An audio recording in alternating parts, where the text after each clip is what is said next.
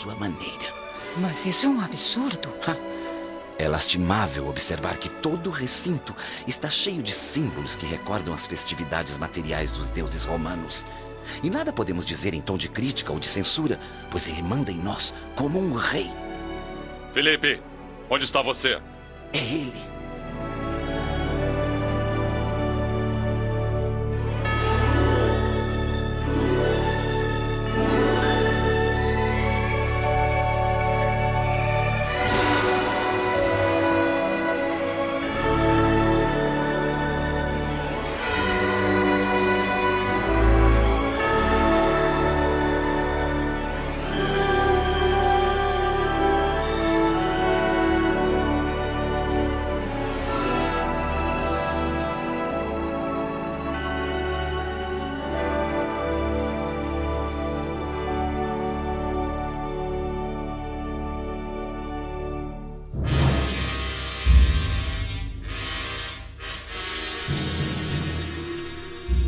Célia, vestida em seus trajes estranhos e pobres, não consegue esconder o espanto. Através de uma grande porta surge a figura de Epifânio, um velho de aproximadamente 70 anos, apresentando a mais profunda expressão de orgulho e severidade. Felipe! Vestindo-se como um sacerdote romano e apoiado a uma estranha bengala, o diretor do mosteiro passeia o olhar por toda parte, como se procurasse motivos de irritação e desagrado. Mestre, este é o filho de Marinho, que o seu coração de pai não pôde acompanhar até aqui, dada a surpresa da morte em Minturnes. Paz em nome do Senhor. Que assim seja. Aqui está a carta de meu pai. Depois de passar os olhos rapidamente pelo pergaminho, Epifânio se dirige à jovem cristã. Marinho deve ter morrido com todo o seu idealismo de cigarra. Deseja de fato permanecer aqui? Sim, mestre. Continuar as tradições de meu pai foi sempre meu desejo, desde a infância. Sabe, porém, que nossa comunidade é formada por cristãos convertidos, que devem colaborar não apenas com o valor espiritual, mas também com os recursos financeiros imprescindíveis às nossas realizações. Seu pai não deixou nenhuma economia após haver baixado ao sepulcro em Minturnes? Minha herança foi inteiramente utilizada nas despesas da viagem até Alexandria. Entretanto, meu pai me revelou há algum tempo que a sua pequena fortuna foi empregada aqui, assegurando que a administração desta casa saberia me acolher recordando seus serviços prestados ao monastério. Ora, ora, fortuna por fortuna. Todos que descansam neste retiro tiveram alguma no passado e trouxeram os seus melhores valores para esta casa. Mas, meu pai, se existem aqui os que descansam, devem existir igualmente os que trabalham. Se não tenho dinheiro, tenho forças para servir à instituição em alguma coisa. Não me negue a realização de um ideal que cultivo há tanto tempo no coração. Está bem. Farei pelo jovem o que estiver ao meu alcance. Enquanto isso, vamos encontrar a Alba Lucínia em companhia da filha e do genro no agradável terraço dos Lúcios. Por que não permanecem aqui por mais alguns dias? Temos que cuidar de nossa residência em Capua, minha mãe. Há meses está entregue aos cuidados dos servos e isso, como a senhora bem sabe, não é muito aconselhável. Não se preocupe, Alba. Faremos visitas frequentes. Sim, vocês têm razão. Eu não posso obrigá-los a ficarem comigo a vida inteira. Preciso me acostumar com a triste realidade. Eu vídeo envolvido dia e noite com as atribuições do Império. E Célia, pobre Célia, afastada para sempre do seio desta família. Também estou sofrendo com essa tragédia. Mas, infelizmente, minha irmã escolheu o caminho mais difícil. Ao menos através da mensagem que recebi, soube que ela está viva e bem protegida. Protegida? De volta ao mosteiro de Alexandria, vemos Epifânio a sós com a jovem cristã iniciando um minucioso interrogatório. Seu nome? O mesmo que meu pai. Onde nasceu? Em Roma. E onde recebeu o batismo? Em Minturnes. E após uma série de perguntas detalhadas, Epifânio se aproxima da filha de Elvídio Lúcius com a expressão carregada de superioridade. Atendendo à sua vocação e à memória do velho companheiro, ficará conosco, trabalhando nos serviços da casa. Que Deus o abençoe, meu pai. Quero, contudo, esclarecer que, aqui dentro, faço cumprir rigorosamente o Evangelho do Senhor, de acordo com a minha vontade. Depois de muitos anos de experiência, reconheci que o pensamento evangélico terá de ser organizado segundo as leis humanas, ou não poderá sobreviver para a mentalidade do futuro. Os cristãos de Roma, como os da Palestina, padecem de uma liberdade absurda. Aqui, porém, a disciplina cristã prega a abdicação total da própria vontade. Venha comigo. Venha conhecer os demais companheiros. Transformada no irmão Marinho, Célia passa a viver a sua vida nova, em companhia dos cristãos mais ricos, desiludidos dos prazeres do mundo. Certa noite, após a ceia, encontramos a filha de Elvídio Lúcius ao lado do irmão Felipe, sozinhos, no vasto refeitório. Estou aqui há poucos dias, mas já pude notar que em todo mosteiro não existe a simplicidade das catacumbas. Os símbolos pagãos parecem invadir todos os aposentos desta casa. E além disso, Epifânio não dispensa as fórmulas romanas de oração aos seus antigos deuses. Fale baixo, Marinho. Há muitos espiões por aqui. Está certo nas suas observações. Por toda parte existem cruzes de diversos estilos, talhadas em mármores ou madeira. Há salas de preces, onde repousam imagens de Cristo esculpidas em marfim ou em cera prateada, acomodadas entre ornamentos de rosas e violetas. Não entendo o motivo de tantas convenções e arbitrariedades se Jesus pregava a igualdade e a comunhão entre os homens. Qual a verdadeira razão de utilizar um sino para anunciar a mudança das meditações, a hora do trabalho, das preces, das refeições, do tempo destinado ao repouso do espírito. É, irmão. A, a, espontaneidade da lição do Messias, que conciliava a possibilidade e a necessidade de cada um, desapareceu completamente por aqui. A convenção implacável de Epifânio regulamenta todos os serviços. Até agora, ainda não compreendi o verdadeiro significado das horas do capítulo. É mais uma imposição do nosso diretor que deseja, através dessas reuniões entre todos os membros da comunidade, descobrir as intrigas e os pensamentos pessoais de cada um. Mas isso é um absurdo, Felipe. Dentro de um instituto cristão por excelência, não podem vigorar aberrações como essa, que vem diretamente dos colégios romanos. Mesmo condenando as imposições da comunidade, Célia conquista em breve a admiração e a confiança de todos pela simplicidade dos seus gestos e pela bondade das suas palavras. Assim, o irmão Marinho começa a se transformar no centro de todas as atenções, edificando as amizades mais puras e verdadeiras. Alguém, contudo, não está satisfeito com o prestígio alcançado pelo jovem cristão. É Epifânio, sentado à cabeceira de uma enorme mesa, concluindo mais uma reunião consagrada às intrigas pessoais e às confissões dos pecados. Irmãos, jamais se deixem levar pelas tentações do mundo, repleto de caminhos abomináveis. Mantenham seus corações afastados das trevas da cobiça e da luxúria que inundam as almas dos pecadores. Que Deus os abençoe e os livre dos maus pensamentos. Alguém deseja fazer alguma observação? Mestre Epifânio, sua palavra é extremamente respeitável para todos os que vivem nesta casa. Mas peço licença para esclarecer. que Jesus não deseja a morte do pecador.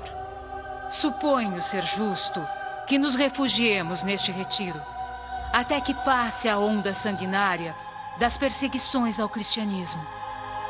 Porém, ao fim da tempestade, acho imprescindível que regressemos ao mundo, mergulhando nossos corações em lutas dolorosas. Porque sem esses campos de sofrimento e trabalho, não poderemos dar o testemunho da nossa fé e da nossa compreensão do amor de Jesus.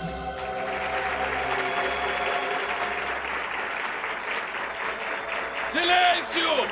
Silêncio! A reunião está encerrada. Na próxima semana, prosseguiremos com os mesmos estudos. No dia seguinte, Célia é chamada ao gabinete de Epifânio, que ficou visivelmente contrariado com as suas palavras durante a assembleia. Bom dia, Marinho. Bom dia, mestre. Nosso irmão, Dioclésio, o provedor desta casa há mais de 10 anos, está muito doente. Preciso confiar essa tarefa a alguém responsável e bem disposto. Por isso, de amanhã em diante, ficará encarregado de ir ao mercado mais próximo, duas vezes por semana, a fim de cuidar convenientemente das nossas pequenas provisões. Perfeitamente, senhor. Muito bem. Agora pode se retirar. Célia sai, um tanto desconfiada, enquanto Epifânio se dirige à enorme janela do gabinete, observando o vulto esguio e delicado da jovem cristã oculto sob as vestes masculinas. Creio que agora não serei mais perturbado nas reuniões por esse intrometido. Aos primeiros raios de sol do dia seguinte, vemos Célia em companhia de Felipe à porta do mosteiro. O mercado fica muito longe do convento, meu irmão. Sim. A distância é de aproximadamente três léguas. O comércio está situado numa grande povoação na estrada de Alexandria. Mas deste modo, caminhando a pé, irei chegar quase à noite. Certamente, Maria. Será obrigado a pernoitar na única estalagem da região, pois terá de esperar até o dia seguinte, quando o mercado exibe os produtos. Bem, então até breve, Felipe. Tenho uma longa e cansativa viagem pela frente. No início ficará exausto, mas com o tempo eu estou certo de que irá se habituar. Olhe, aproveite a solidão da caminhada para exercitar o seu espírito através das preces ao Senhor. Até amanhã. Três anos se passam sem que um só dia Célia desse prova de desânimo ou de revolta, de indecisão ou de amargura, consolidando cada vez mais as suas tradições de virtude exemplar. Porém, Menênio Túlio, o gentil hospedeiro da estalagem, possui uma filha de nome Brunilda, uma bela e perigosa criatura. Certa noite, quando Célia se dirige ao seu aposento. Marinho, por que está me evitando? Não me diga que nunca notou o meu interesse por você. Jamais deixei de lhe dar atenção, minha irmã. Por que me faz esta pergunta? Não, não me chame de irmã, pois sabe muito bem que eu vejo com outros olhos. Venha comigo até o meu aposento. Eu gostaria muito de receber alguns conselhos. Sinto muito. Conversaremos em outra ocasião. Agora preciso descansar. Amanhã parto bem cedo de volta para o mosteiro. Boa noite. Alguns meses depois, Bruneilda, desenganada nos seus desejos inconfessáveis, começa a se relacionar com um militar romano, amigo de seu pai e recém-chegado da capital. Em breve, a filha de Menênio Túlio se entrega de corpo e alma à sedução e às falsas promessas do soldado imperial. Numa noite escura de tempestade, Bruneilda se encontra com o centurião no portão principal da estalagem. Eu sinto muito. Eu não posso mais permanecer aqui. devo retornar com urgência à capital. Não! Não me abandone com o filho que carrego no ventre! Filho? Por acaso está insinuando que eu sou pai de um bastardo? Aflita, sozinha e prestes a dar à luz uma criança indesejada, Bruneilda procura apenas disfarçar a sua angústia diante dos familiares. Sete meses depois, na solidão de seu aposento. Só a morte poderá me livrar deste pesadelo. No entanto, ela não tem coragem de cometer um crime tão hediondo, mesmo acreditando ser esta a única solução para o seu erro imperdoável. Alguns dias se passam. Chega enfim o momento de revelar toda a verdade. O que significa isso? Meu pai, me perdoe. Tenha clemência deste erro que desonra o seu nome respeitável. Quem me levou a manchar nossos sagrados princípios foi. foi o irmão Marinho, com a sua falsa amizade. Pois bem, minha casa não ficará manchada. A tragédia não irá desonrar o nome de minha família. Ninguém saberá que se entregou aos desejos criminosos daquele amaldiçoado. Mas. O que pretende fazer? Eu mesmo levarei a criança a Epifânio, a fim de que os demais cristãos considerem a enormidade desse crime. Se for necessário, defenderei a honra com a espada, mas será melhor humilhá-los, devolvendo ao miserável o fruto da sua covardia. No dia seguinte, após ouvir as revelações de Menênio, o diretor do mosteiro tem o coração gelado de rancor. Chamem o irmão Marinho à minha presença imediatamente! Segundos depois, Célia surge à porta do gabinete, amargurada e surpreendida. Pois não, mestre. Então é assim que demonstra gratidão por esta casa? Onde se encontram as suas avançadas concepções do Evangelho que não o impediram de praticar um crime tão cruel. Quando recebi o monastério e lhe confiei uma missão de trabalho neste retiro do Senhor, depositei nos seus esforços uma sagrada confiança de pai. Porém, não hesitou em lançar o nosso nome ao escândalo. Mas de que me acusam? Ainda pergunta, verme maldito. Minha pobre filha foi vítima de sua atitude covarde, não vacilando em levar ao meu lar honesto a lama da sua perversão. Mas está enganado se supõe que minha casa irá acolher o fruto criminoso das suas paixões violentas. Este infeliz ficará aqui, a fim de que o pai escolha o seu destino. Menênio Túlio se retira rapidamente, deixando o recém-nascido sobre a mesa, em completo abandono. Célia compreende que o mundo espiritual exige um novo testemunho da sua fé e caminha em direção ao enjeitado, segurando a pobre criatura em seus braços. Irmão Marinho, esta casa de Deus não pode tolerar por mais tempo a sua escandalosa presença. Explique-se. Confesse as suas faltas, a fim de que a minha autoridade possa cuidar das providências necessárias. Pai Epifânio, quem comete um ato dessa natureza é indigno do hábito que nos deve aproximar de Jesus. Estou pronto a aceitar com resignação as penas que a sua autoridade me impuser. Pois bem, deve sair imediatamente do mosteiro, levando essa criança miserável.